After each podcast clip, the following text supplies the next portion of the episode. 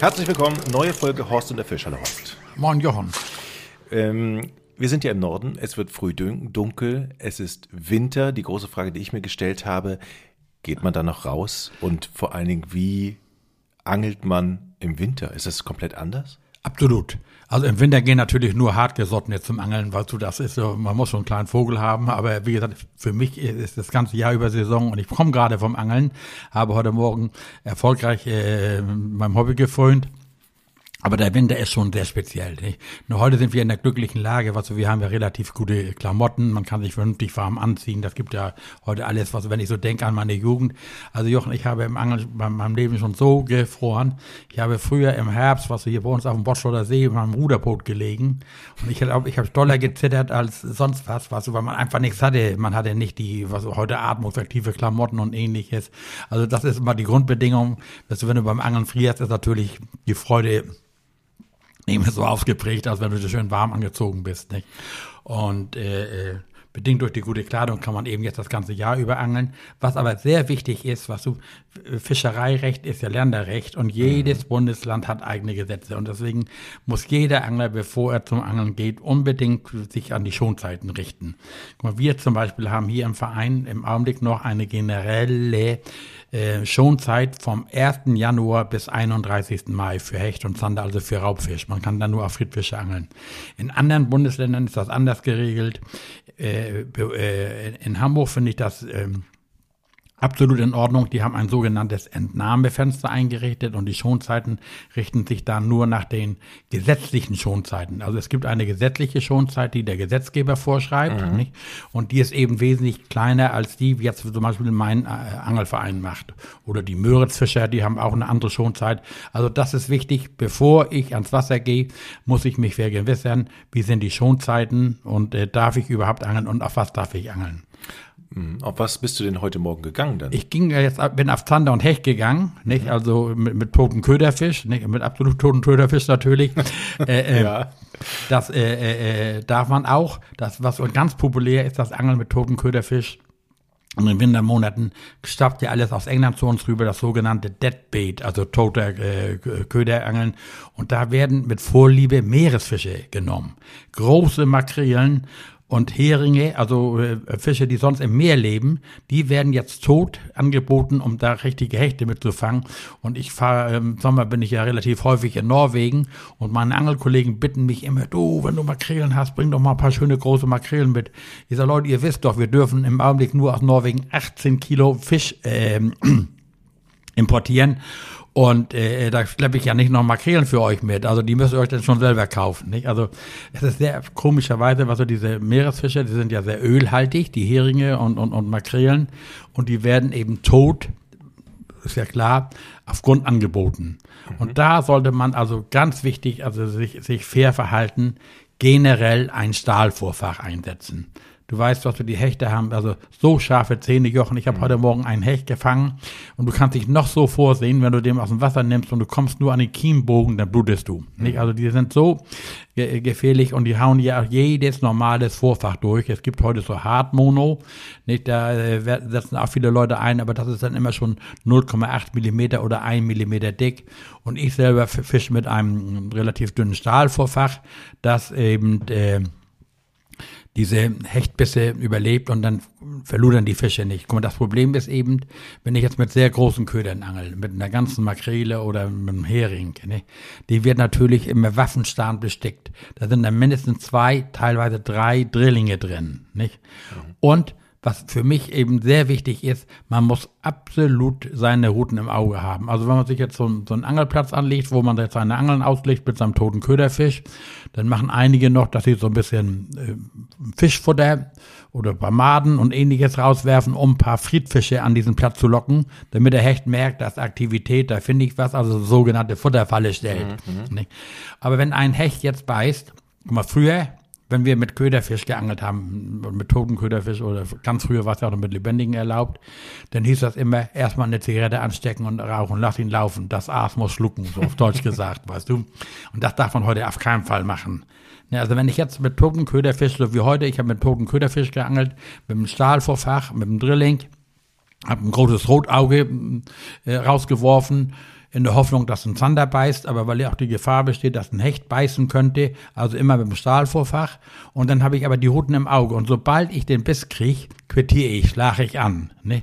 Das hat den Vorteil, der Fisch hat den Haken dann eben nur vorne im Maul und ich kann ihn, falls er untermaßig ist, nicht oder äh, äh, mhm. für ein Verzehr nicht geeignet, weil er zu kapital ist, dann schon zurücksetzen. Nicht? Und äh, äh, unsere Hauptbeute ist ja zurzeit Zander, das ist ein sehr begehrter Speisefisch und, äh, und die fängt man tatsächlich mit toten Köderfisch genauso gut, wenn nicht besser, als mit einem lebendigen Köderfisch. Also da, das ist überhaupt kein Grund, da irgendwo Kompromisse einzugehen. Früher, die ersten Jahre war es uns Anglern ja sehr schwer. Ich bin ja mit einem lebendigen Köderfisch groß geworden, da umzustellen. Aber du kannst heute mit einem toten Köderfisch ähnlich gut angeln. Aber wie gesagt, mhm. Der, der, Köderfisch, wenn sich jetzt so viele danach äh, ansprechen, bring mir was mit aus Norwegen. Jetzt mal meine Laien doofe Frage. Kann ich nicht auch irgendwo eine Fischtheke gehen? Ja, ja, natürlich. irgendwas kaufen? Muss ich ja. Finde ich da nicht irgendwas ja. oder ist das einfach viel zu teuer? Nein, aber guck mal, wenn jetzt, wenn ich, na nein, also was so eine Makrele oder ein Hering, aber guck mal, aber wenn ich die jetzt sehr frisch aus Norwegen und schön äh, einfriere, hm. ich friere ja auch meine Köderfische ein. Nee, guck mal, wenn jetzt nachher wird jetzt die Zeit ja schwierig, noch ein paar Köderfische zu besorgen und da sollte man, äh, also oder im Herbst schon, sich, sich einen kleinen Vorrat an, an Köderfischen zulegen und die friere ich dann immer einzeln ein weißt du, und pack die dann in eine Tüte und nehme dann immer zwei, drei raus. Man sollte nie, was man jetzt sagen, ich habe zehn Rotaugen gefangen und will die als Köderfisch einsetzen, alle zehn reinwerfen, dann muss ich immer alle zehn auftauchen, ne, auftauen. Mhm. Also immer schön einzeln einfrieren, dann nachher in einen Beutel und dann habe ich immer einen schönen Vorrat an Köderfischen und kann die dann einsetzen. Ne? Wichtig ist, was du, wenn du mit dem toten Köderfisch angelst, dass du ihn immer noch mal die Schwimmblase zerstichst, weil du sonst treiben die immer auf. Nicht? Also der, der soll ja unten am Grund liegen, nicht der Köderfisch. Und wenn ein, ein toter Köderfisch, wenn der aufgetaut ist und die Schwimmblase ist noch intakt, dann besteht die Gefahr, dass er sich ein bisschen anhebt und zu hoch treibt. Mhm. Nicht? Und das der Hecht würde ihn dann auch vielleicht nehmen, aber besser ist auch gerade für einen Zander, wenn er auf dem Grund liegt. Ne? Sag mal, wir haben jetzt angefangen darüber nachzu, äh, du hast mir erzählt, ähm, dass, dass die Kleidung sich geändert hat. Ich habe mal irgendwas gehört vom, vom Zwiebelverfahren, dass man also ganz viele Sachen heutzutage anhat. Ähm, aber trotzdem ist es doch draußen ziemlich kalt. Und was ist mit den Fingern eigentlich? Ich meine, Angeln mit Handschuhen geht ja nun nicht. Nein, also viele haben, es gibt ja so Handschuhe, die kannst du dann zurückklappen oder die sind wie eine Art Pulswärme, dass nur die Fingerspitzen vorne frei sind. Ich selber bin sehr hart gesocken, Jochen, ich, und ich habe ja nur in meiner frühesten Jugend auch in der Fischerei verbracht. Ich bin als Kind immer mit einem Angelkutter draußen gewesen. Also wenn ich jetzt ans Wasser komme, nicht ob Dezember oder Januar, ich stecke erstmal meine Hände ins Wasser und lasse die einmal schön durchfrieren und dann kannst du den Fischergruß, also die Hände so aneinander schlagen und reiben. Mhm. Und wenn die dann einmal durchblutet sind, dann habe ich keine kalten Hände mehr. Also ich angel selbst im tiefsten Winter ohne Handschuhe. Ich kenne gar keine Handschuhe zum Angeln. Ne? Viele Kollegen von mir, wie gesagt, es gibt auch so dünne Handschuhe, wo man den Finger zurückkleppen kann, dass man noch werfen kann. Ich selbst habe da zum Glück keine Probleme mit. Ich erzähle immer gerne die Story, wo ich mit meinem jugendlichen Angelfreund, der ist äh, vom Beruf Bäcker, also der ist wohl Wärme gewohnt, der arbeitet jetzt in der Meierei. Und mit dem bin ich immer früh morgens, wenn er Schichtdienst hatte, nach dem Schicht äh, gleich zum Angeln gefahren. Und zwar nach Sonderburg zum Dorsche-Angeln im Winter, äh, als es noch erlaubt war, als wir noch äh, sieben beziehungsweise fünf Dorsche fangen durften. Und da sind wir morgens dann hingefahren, im Dunkeln noch. Und der stand und klapperte am Ufer und sagte, du, oh, ich bin so kalt und sowas alles. Ich sag, du, kein Problem, setz dich ins Auto, ich angel deine fünf oder sieben Dorsche mit, die wir noch fangen dürfen, wenn das so klappen sollte. Nicht? Und der, also der hat richtig gezittert vor Kälte. Das ist natürlich dann ist das Winterangeln nichts für solche Leute, nicht? Aber wie du schon sagst, die Zwiebelmuster mache ich auch. Es gibt heute so atmungsaktive Unterwäsche. Also ich habe so fantastische Unterwäsche, da ziehe ich dann zwei, drei Lagen an, was so schöne warme Stiefel und äh, äh, auch oben zwei, drei Pullover über. Eine Mütze, ganz wichtig ist immer natürlich eine Mütze auf dem Kopf. Ich sage immer, wenn die Rübe anfängt zu frieren, dann ist, äh, fühlt man sich nicht wohl. Also kalte Füße und ein kalter Kopf ist natürlich äh, nicht so erforderlich. Aber äh, wir sind jetzt immer ganz äh, aufs Raubfischangeln gekommen, weil ich ja nur gerade auch Raubfisch ja. geangelt habe. Was im Winter ja klassisch ist, ist ja das Friedfischangeln. Ne? Also die kannst du den ganzen Winter über angeln, auch ohne Einschränkung. Für Friedfische, Rotaugen, Brassen, Plötzen, Aaland gibt es keine Schonzeiten hier bei uns. Ne? Da ist auch vom Bundesland unterschiedlich. Aber gerade diese Fische ziehen sich jetzt in die tiefer gelegenen Stellen zurück. Also wenn man sein Gewässer kennt, hier bei uns zum Beispiel Friedrichstadt, die Grachten in Friedrichstadt, die sind im Winter voll mit Friedfischen. Darf man angeln dort? Ja, da darf man angeln. Mhm. Ja, ne, da kann man dann auch mal an so einem schönen Wintertag. Ich habe gerade heute mit meinem Kumpel, mit dem ich gemeinsam hier zum Zanderangeln war, darüber gesagt, weißt doch noch letztes Jahr Januar, da hatten wir so einen schönen Sommertag, da haben wir schön auf Brassen gefiedert. Ne, und dann, das ist natürlich ein schönes Ansitzangeln. Du hast dann einen bequemen Angelstuhl mit, hast deine Route, die beobachtest dann die nur, nur die Spitze, nicht? Und die wackelt und dann fängst du mal einen schönen großen Brassen und du, so ein richtig schöner großer Brassen. Also mein Kumpel verwertet ja jeden Fisch und bringt mir dann nachher immer Fischfrikadellen und was er, was er, was für ihn ein absolutes Highlight ist, ist der Rogen. Dieser Brassenrogen mit Rührei was so in der Pfanne mhm. gemengelt oder sagt, also sagt, das ist ein absolutes Highlight. Wie also, schmeckt das? Hast du das auch schon mal gegessen? Nein, also ich habe da was so, so ein bisschen Antipathie. Ja. Also, also die Fischfrikadellen esse ich gerne, aber so die Fischeier, was so diesen Kaviarersatz mhm. oder so, aber der schwärmt mir jedes Mal was vor und ich muss auch unbedingt mal probieren. aber du, ich esse eigentlich nur, was ich mit Appetit esse. Ne? Warum soll ich irgendwas essen, was das so ähnlich wie geräucherter Dorschrogen oder sowas, was mhm. du das, das stehen manche Leute drauf oder ganz bekannt ist ja dieser schwedische Stinkefisch oder so, was du, okay. ja, warum soll ich sowas essen, was du, wenn ich da nicht mit Appetit beigehe? Ne? Ja, aus der Dose, ne? Ja, genau. Okay. Ähm, verhalten sich die Fische denn im Winter eigentlich grundsätzlich anders? Schwimmen die langsamer, weil es kälter ist? Ja, absolut. Die, also gerade mal jetzt zum Friedfischangeln, nicht? Da sollte man ganz vorsichtig das Futter dosieren äh, und nicht, lieber ein bisschen äh, mal öfter werfen, aber nur wenig einwerfen. Mal sehen, ob die Fische das annehmen. Kann auch manchmal relativ lange dauern, bis die Fische am Futterplatz kommen. Und wenn sie da sind, äh, äh dann kann man ein bisschen nachfuttern, aber darf nicht wie im Sommer da äh, unklug viel Futter reinwerfen und die Fische sind träge. Und das ist auch das beim Angeln zum Beispiel mit äh, äh, im Augenblick ist es ja noch erlaubt, äh, bei uns hier mit äh, Kunstködern auch auf Zander zu angeln, zum Beispiel einen Gummifisch oder einen Wobbler oder ähnlichem. Und hier muss man ultra langsam führen. Und da gibt es heute so viele moderne neue Angelarten, also die natürlich alle aus dem Englischen kommen oder amerikanischen Carolina Rig, Texas Rig, Dropshot Rig und diese ganzen verschiedenen Aufbauten der Vorfächer. Nicht? Also im Grunde genommen ist das Grundangeln. Also ich habe heute zum Beispiel einen Zander gefangen mit einem, mit einem Drop-Shot-Montage. Früher hätte ich gesagt, das ist ein Jig-Vorfach. Das ist, habe ich auch schon zum Angeln im Meer eingesetzt.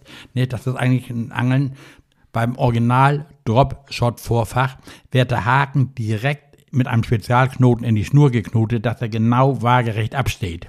Nicht? Und dann wirst du so weit raus, weil du das Blei, dieses Dropshot-Blei kannst du eben so schwer wählen, wie du werfen willst. Da kommst du mit keinem anderen Köder hin. Zum Beispiel haben wir in so einem großen See geangelt, da wo, wo wir relativ weit werfen mussten. Dann habe ich so ein 20 oder 25 Gramm schweres Dropshot-Blei. Im Grunde genommen ist das ein Spezialblei hat eine Stabform und hat oben so einen Klemmmechanismus. Wenn ich da die Schnur einziehe und dann kann ich stramm ziehen, dann klemmt die sich von alleine fest. Dadurch kann ich das verkürzen. Kann aber auch jedes herkömmliche Blei nehmen. Das ist einfach nur eine Wurfhilfe, nicht? Mhm. Und darüber hängt eben dieser Drop-Shot-Haken, der natürlich waagerecht an der Schnur hängt. Und ich kenne das ja noch vom Meeresangeln. Ich habe so eine abgewandelte Montage.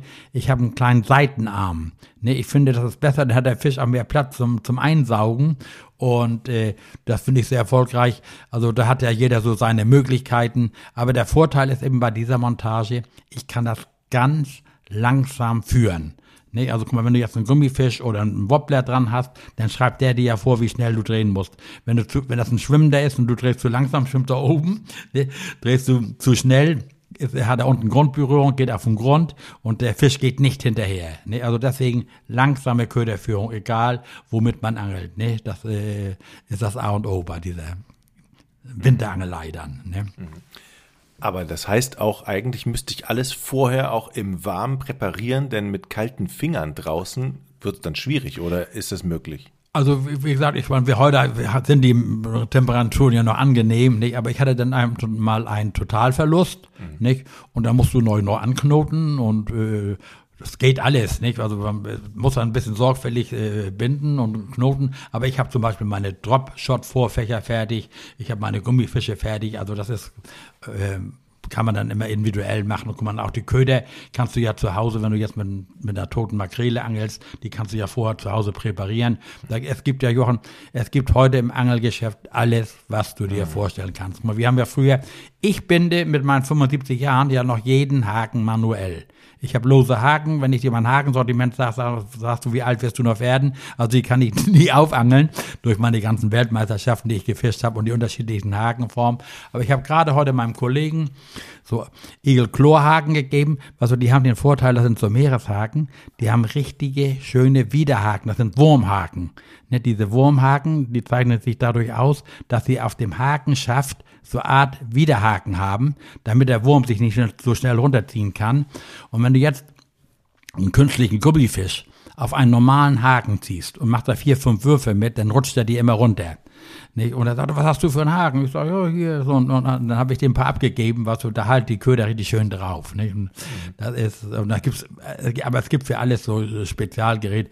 Aber da muss man sich dann schon, wenn man keine Ahnung hat, vorher beim Angelfreund erkundigen oder im Angelladen daneben. Nicht? Du hast es gerade mal ganz kurz angesprochen, anderes Thema, deine Meisterschaften und deine Weltmeisterschaften. Hast du das Equipment von damals noch? Also steht das in irgendeinem separaten Raum, wo du sagst, da also ich habe, ich. ich habe noch Routen, was so, das ist ja, das, also jede Weltmeisterschaft unterscheidet sich ja von der anderen. Was so, zum Beispiel, wenn wir in den südeuropäischen Ländern geangelt haben, da haben wir mit 4,50 Meter bis 5 Meter langen Routen gefischt und dementsprechend lange Vorfächer mit einer auswechselbaren Vollglasspitze, die unheimlich sensibel ist. Die Spitze zeigt dir nur an. Ich habe so ein Rohr, was ist so ein Durchmesser von 20 Zentimeter oder 25 Zentimeter, das ist voll mit Spitzen. Die sind alle farbig abgesetzt. Dann denkst du, das sind so weil, weil, ja, Regenbogenfarben, ne, meistens gelb, rot, oder und die Spitzen, die sind von 0,2 Millimeter bis 1 Millimeter, was für unterschiedliche Stärken. Und die hatten den Vorteil, was du, die kannst du dann nur, die ganze Angelrute ist, mal sagen, äh, relativ stabil. Und nur dieses Spitzenteil, circa 50 Zentimeter lang, das kannst du dann vorne reinschieben. Die haben wir uns dann passend geschliffen, gekauft. Wenn du in Italien im Angelladen warst, dann träumt, hast du geträumt, weil die eben ganz andere Angelmethoden haben als wir. Und dann hast du ja jedes Mal gekauft, für jede Meisterschaft haben wir uns verrückt gemacht. Was meine Frau sagt immer, die haben vorher einen Spion losgeschickt und der hat im Wasser gesagt, du musst das und das haben. Was ich alleine an Schwimmern, also Posen, was du gekauft hast, Jochen. Mhm. Ohne Ende. Du denkst dann ja immer was, wenn die anderen besser fangen. Das liegt nicht daran, dass sie besser angeln können oder das besser können, sondern das liegt an dem Haken, es liegt an der Pose, an der Gerätezusammenstellung. Aber das ist bei weitem nicht so. Nee, da habe ich noch, ich habe ja für mich selbst entschlossen nach der letzten Weltmeisterschaft in Irland, dass ich aufgrund meines äh, fortgeschrittenen Alters äh, so eine Weltmeisterschaft nicht mehr mitfischen will. Nicht? Und im darauf folgenden Jahr sollte äh, eine Weltmeisterschaft in Montenegro stattfinden. Und da habe ich einem jugendlichen Angelfreund meine sämtlichen fertigen Vorfächer also die ich schon mit Drehperlen und mit drei Haken und weiß ich was gebaut hat. Hunderte Jochen. Ich habe Tage und Nächte lang gesessen, mich für sowas vorbereitet und habe dann die entsprechenden vermeintlich fängigen Vorfächer geknotet und die ganzen aufgeklärt, was du das gibt, was du die, du hast in einer Weltmeisterschaft immer mit drei Haken und die habe ich dann alle immer, die werden irgendwie aufgewickelt, dass du die nur oben lose lässt, dass die schnell abrollen können, dass du die Köder drauf machen kannst und wieder aufwerfen. Das ganze Zeug ist ein Riesenkarton, habe ich dem äh, geschenkt. Nicht? Mhm. Aber die Routen und Rollen und äh, die ganzen Posen und Schwimmer, das habe ich alles noch. Nicht? Ich glaube, wir machen nochmal eine extra Folge und sprechen nochmal nur über deine Meisterschaften, glaube ich.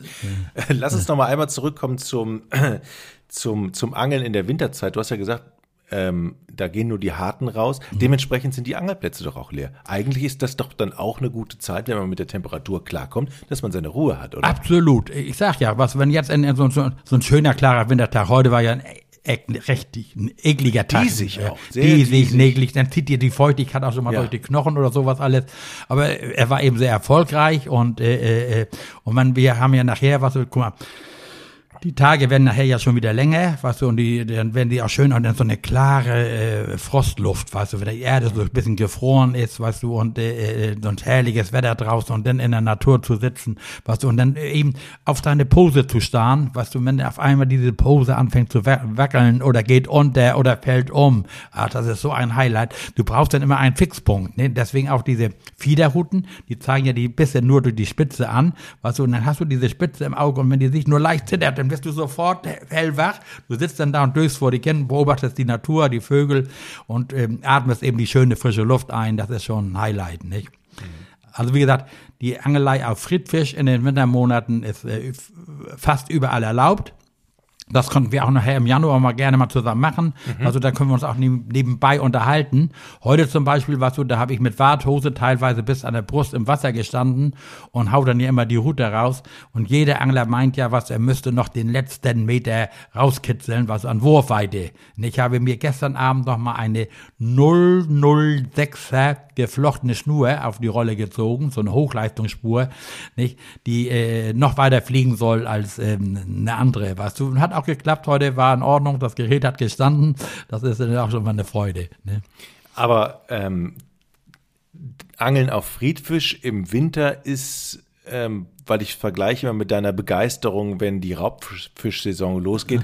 Das ist natürlich ein bisschen was anderes, aber trotzdem anders schön. Ne? Ja, absolut. Also Jochen, es, es hört sich vielleicht ein bisschen banal an. Also ich gehe ja zum Angeln in erster Linie, weißt du, um äh, mich draußen zu beschäftigen, um draußen zu sein. Weißt du, nicht? guck mal, ich werde immer wieder gefragt nach äh, großen Fischen, Rekal, was sind deine größten Fische?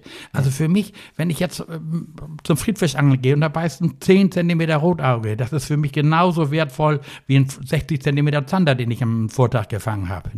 Hauptsache, es passiert was und du hast mal einen Biss. Was du früher bei den, kommt auch vielleicht durch diese Meisterschaften, die ich mein Leben lang gefischt habe, ich habe immer früher gesagt, oh, ich will mal einen kapitalen Dorsch fangen. Ich ich nicht. Erstmal esse ich die kleineren Dorsche viel lieber als diese Riesendorsche, was so vom, für die Küche. Und was du, äh, äh, ich habe ja einige Meisterschaften gemacht und gewonnen. Und äh, äh, dann habe ich eben, äh, wenn ich jetzt mal sagen, ein 70er Dorsch fangen. Ne? Und fang 2,35 oder ein schlechtes Beispiel, ein 80er Dorsch und zwei 40er sind ja maßig. Ne? Wenn zwei 40er Dorsche fangen, dann habe ich 80 Punkte und zweimal 10 Fischpunkte. Fange ich einen 80er Dorsch, habe ich nur 80 Punkte und 10 Fische sind 90 Fischpunkte. Und das dauert wesentlich länger, bis ich die raus habe. Nicht den großen Fisch. Aber wie gesagt, das macht ja jeder für sich selber. Viele sind eben nur drauf aus, große kapitale Fische zu fangen und bauen auch danach ihr Gerät. Aber für mich ist dieses Ganze, wie gesagt, ich freue mich, nachher ist ja die Heringssaison wieder. Im, im Übrigen fangen meine Kollegen im Augenblick im Kieler Ostseekanal wahnsinnig viele Heringe. Also die ganze Welt ist verrückt, was. Sonst war ja immer nur im Frühjahr früher die Heringszeit, jetzt erst die Herbst, fangen die jetzt schon Heringe. Man weiß gar nicht mehr, die sind wahrscheinlich das ganze Jahr über da. Ich liebe Hering. Ich auch. Ein toller, leckerer Fisch. Jochen, mir läuft das Wasser im Mund zusammen. Ja. Also ein frisch gebratener Hering. Mhm. Ein frisch gebratener Hering. Ich weiß gar nicht, als nächstes käme vielleicht ein Räucheraal. Also was, was, aber du und ich nehme da immer nur die kleinsten und meine Frau brät die dann gleich und dann so schön krosch in der Pfanne. Ah, da kann aber ich kann man auch die Gräten eigentlich mit, die Ab, entgrätet man ja auch nicht mehr dann. Ne? Nein, nein, nur die ne? Mittelgräte. Ne? Ja, aber ja, die, ja, gut, die, aber die so kleinen Bauchgräten, nein, hauen, ne? die, die, merkst du gar nicht. Ja. Nein, nein, das ist, ist absolut schon Hochgenuss.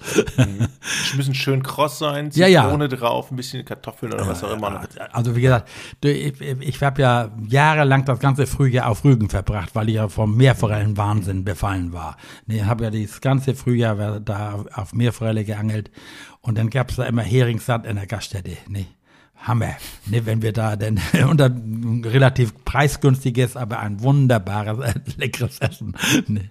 Auch die kann man im Winter natürlich jetzt fangen, ne? die Heringe. Das ist auch eine Möglichkeit. Ne? Also jetzt kann man, ich habe vor ja, da, im Flensburger Hafen ziehen immer auch so die Herbstheringe rein, ne, aber die kriegt man vom Ufer relativ schlecht, denn das ist vom Vorteil, wenn man da ein Boot hat. Ne. Habe ich auch mal eine Reportage gemacht. Also im Winter braucht das Gerät nicht rosten, man kann ruhig auch mal rausgehen, weißt du, und, und die Natur genießen, dementsprechend angezogen und dann eben, wie gesagt, wichtig ist, sich vorher zu informieren, wer hat schon Zeit, wem darf ich nachstellen, wem darf ich, das darf ich, oder darf ich nicht.